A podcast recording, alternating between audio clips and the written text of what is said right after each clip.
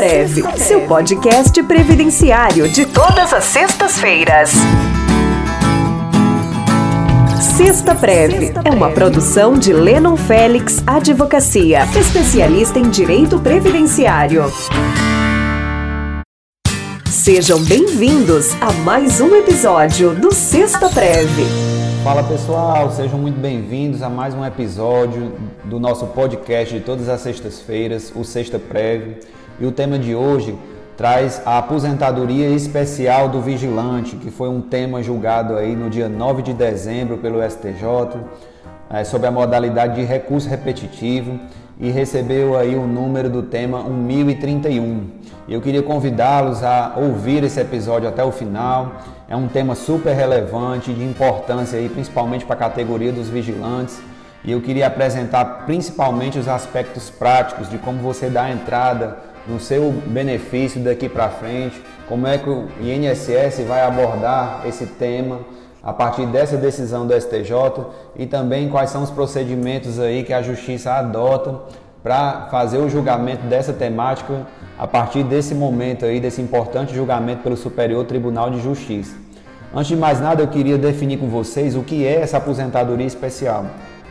Aposentadoria especial nada mais é do que uma modalidade de, aposenta de aposentadoria que retira mais cedo o segurado do mercado de trabalho em face da, da sujeição desses trabalhadores a algum agente prejudicial à sua saúde ou integridade física.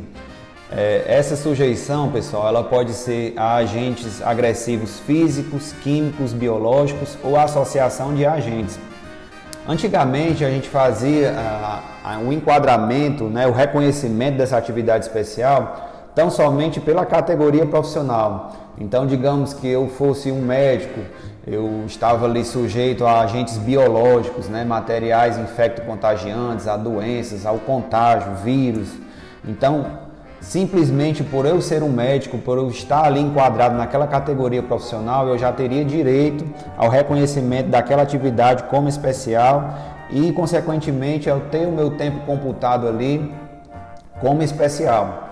Então, depois de algumas alterações legislativas, a aposentadoria especial foi a que sofreu aí maiores alterações ao longo dos anos e, inclusive, com a reforma da Previdência, ela foi significativamente alterada mas principalmente depois da edição da Lei 9.032/95, ela sofreu aí uma considerável alteração.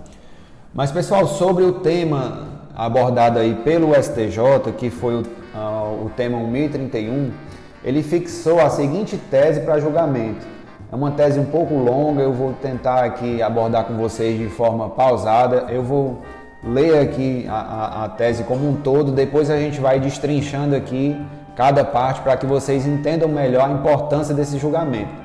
Então, a tese fixada pelo Superior Tribunal de Justiça foi a seguinte: é admissível o reconhecimento da atividade especial de vigilante com ou sem arma de fogo, em data posterior à edição da Lei 9032 de 95 e do Decreto 2172 de 97, desde que haja comprovação da efetiva nocividade da atividade por qualquer meio de prova até 5 de março de 97 e após essa data, mediante apresentação de laudo técnico ou elemento material equivalente, para comprovar a permanente, não ocasional nem intermitente exposição a agente nocivo que coloque em risco a integridade física do segurado. Então, pessoal, vamos aqui trabalhar em partes essa tese. É uma tese assim bastante extensa, então vou tentar aqui dirimir com vocês as principais dúvidas.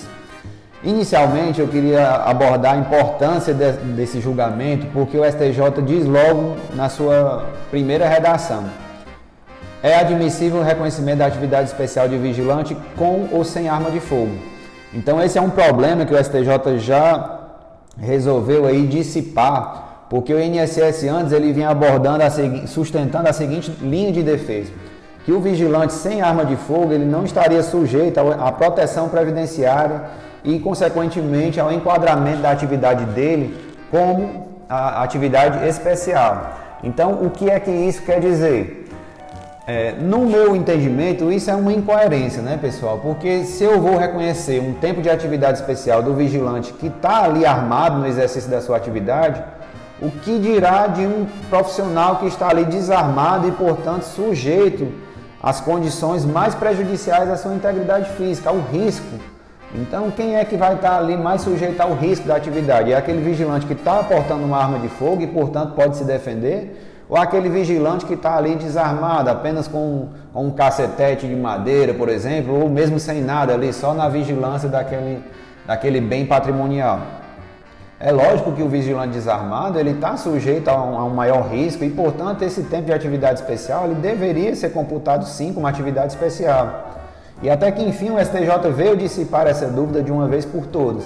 Então, hoje, para fins de reconhecimento da atividade especial, tanto o vigilante com arma de fogo ou sem arma de fogo, ele vai ter a condição aí de reconhecer essa atividade dele como tempo especial e assim está sujeito aí a regras mais benéficas aí no cálculo da sua aposentadoria.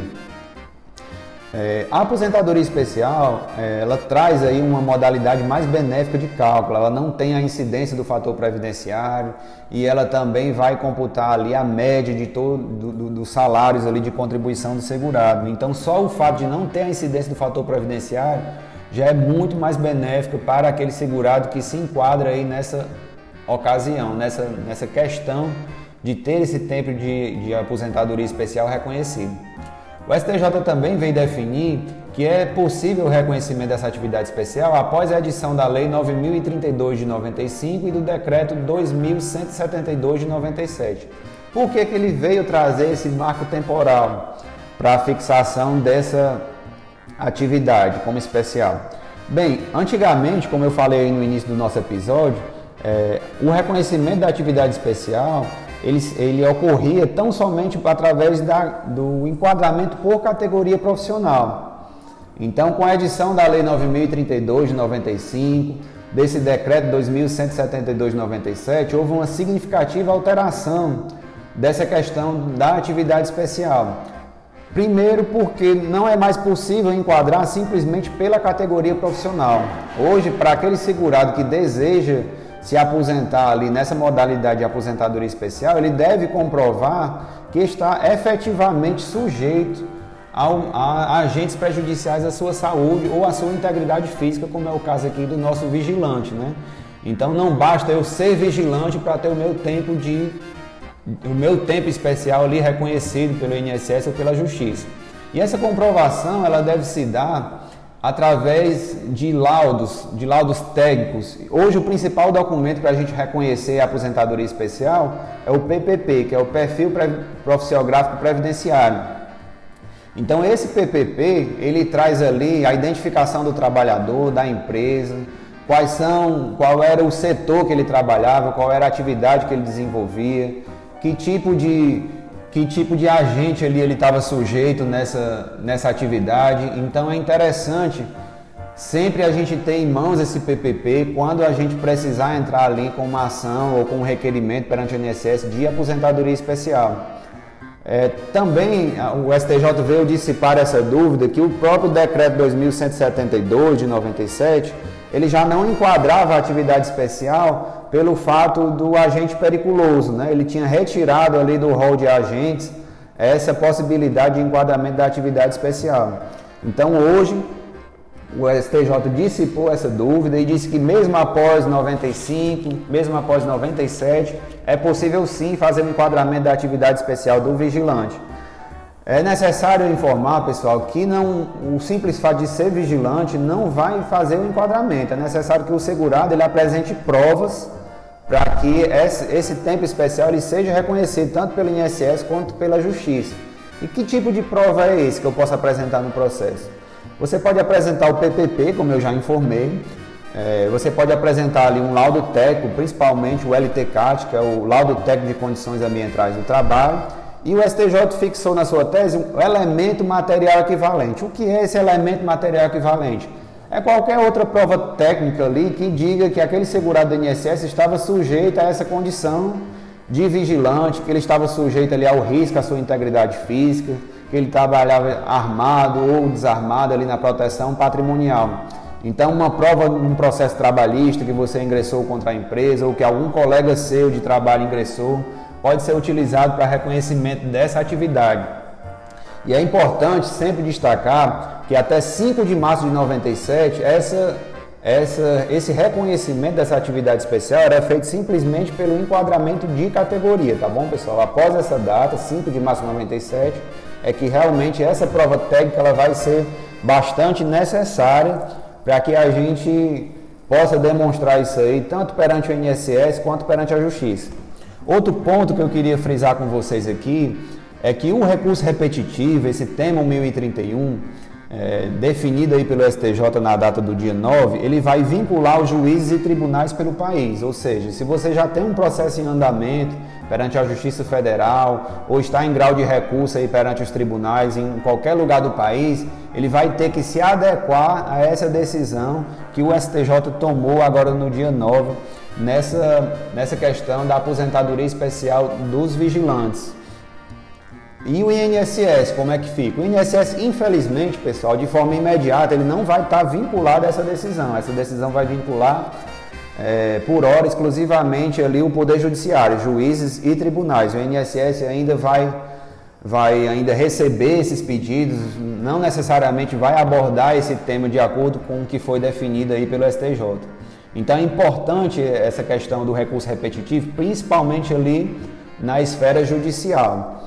Então, pessoal, mesmo que vocês deem entrada aí com esses PPPs, com esses laudos técnicos que eu falei para vocês, é possível sim que o INSS negue esses pedidos e é importante que vocês ingressem aí na, na esfera judicial, seja no, no Juizado Especial Federal, para aquelas causas ali que alcancem um, um patamar de até 60 salários mínimos, ou na própria Justiça Federal, já que nós estamos falando aí do INSS, que é uma autarquia Pública Federal. Então a competência realmente vai ser na Justiça Federal. A vantagem de você entrar com ação no Juizado Especial Federal é que é uma justiça mais célere, mais rápida. O procedimento é bem mais, digamos assim, ágil do que se você entrar na Justiça Federal comum. Então é interessante vocês observarem ali que dependendo do valor da causa de vocês, é, deem entrada ali no Juizado Especial Federal. Queria frisar também que essa é uma ação bastante específica e é interessante que vocês tenham ali um auxílio de um advogado especialista na área, de preferência um advogado previdenciário com uma especialidade em aposentadoria especial. Então, pessoal, era esse o tema que eu queria trazer. É uma decisão aí bastante palpitante, recente, uma decisão do dia 9 de dezembro, vai vincular todos os juízes e tribunais do país. Então é interessante que a gente acompanhe esse julgamento e possa exercer o nosso direito, tá bom? Um forte abraço, espero vocês no próximo episódio. Sexta Preve, seu podcast previdenciário de todas as sextas-feiras. Sexta Preve é uma produção de Lennon Félix Advocacia, especialista em direito previdenciário.